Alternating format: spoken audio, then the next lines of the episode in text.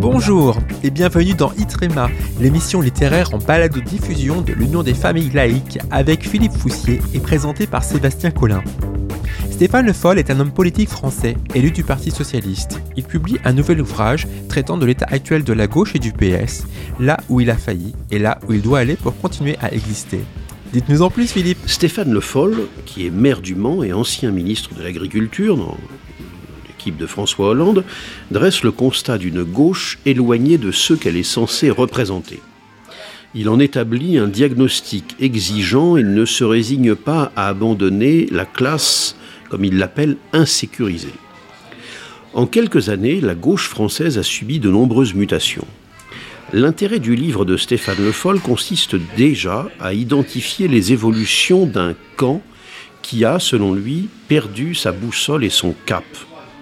Parfois, elle s'enfonce dans la confusion, tourne le dos à ses valeurs fondatrices, l'émancipation, l'internationalisme, la tolérance, la raison. Fin de citation.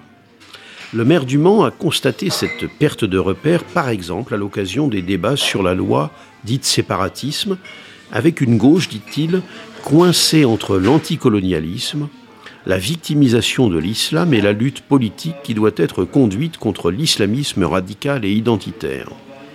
Jean-Luc Mélenchon, une partie importante des Verts et des socialistes aujourd'hui sans boussole, en sont la parfaite incarnation, dit-il. C'est la raison pour laquelle Stéphane Le Foll s'oppose à la stratégie de l'effacement du Parti socialiste, telle qu'elle s'est notamment illustrée lors du scrutin européen de 2019. Il en appelle au retour à un Parti socialiste qui n'aurait ni peur des autres composantes de la gauche, ni honte de lui-même, car, selon lui, pour la gauche et le PS aujourd'hui, la question est de sortir de la domination politique et culturelle de la France insoumise et de l'écologie.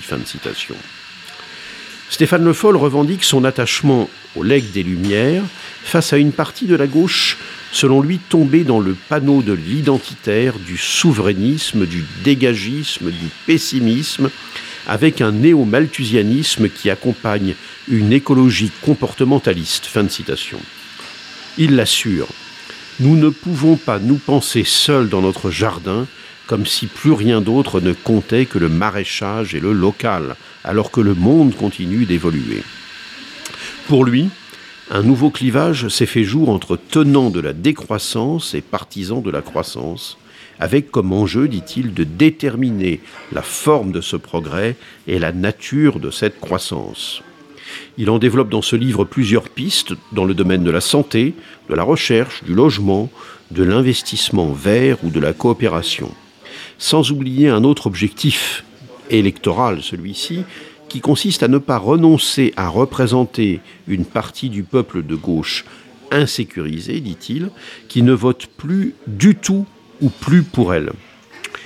Stéphane Le Foll livre une analyse fouillée des évolutions qui ont caractérisé la gauche, de la dérive identitaire d'un certain nombre de ses vecteurs, par exemple dans le syndicalisme étudiant, à l'influence croissante des collapsologues, devenus selon lui les pasteurs prédicateurs de l'apocalypse écologique. On lira aussi avec intérêt ses préconisations en faveur de la réhabilitation de la démocratie représentative contre ce qu'il appelle le choix du tout participatif, qui sert selon lui à cacher la vérité des choix difficiles. Voilà donc euh, un livre de Stéphane Le Foll, renoué avec la France des Lumières, au programme. Publié aux éditions Calman Lévy, 190 pages, 18 euros. Merci Philippe. N'oubliez pas de nous soutenir en adhérant à l'UFAL via notre site internet ufal.org et ainsi recevoir notre excellent magazine UFAL Info. Vous pouvez également commander le nouveau numéro de Force républicaine. Quant à moi, je vous dis à très bientôt pour un nouveau numéro de Utrema.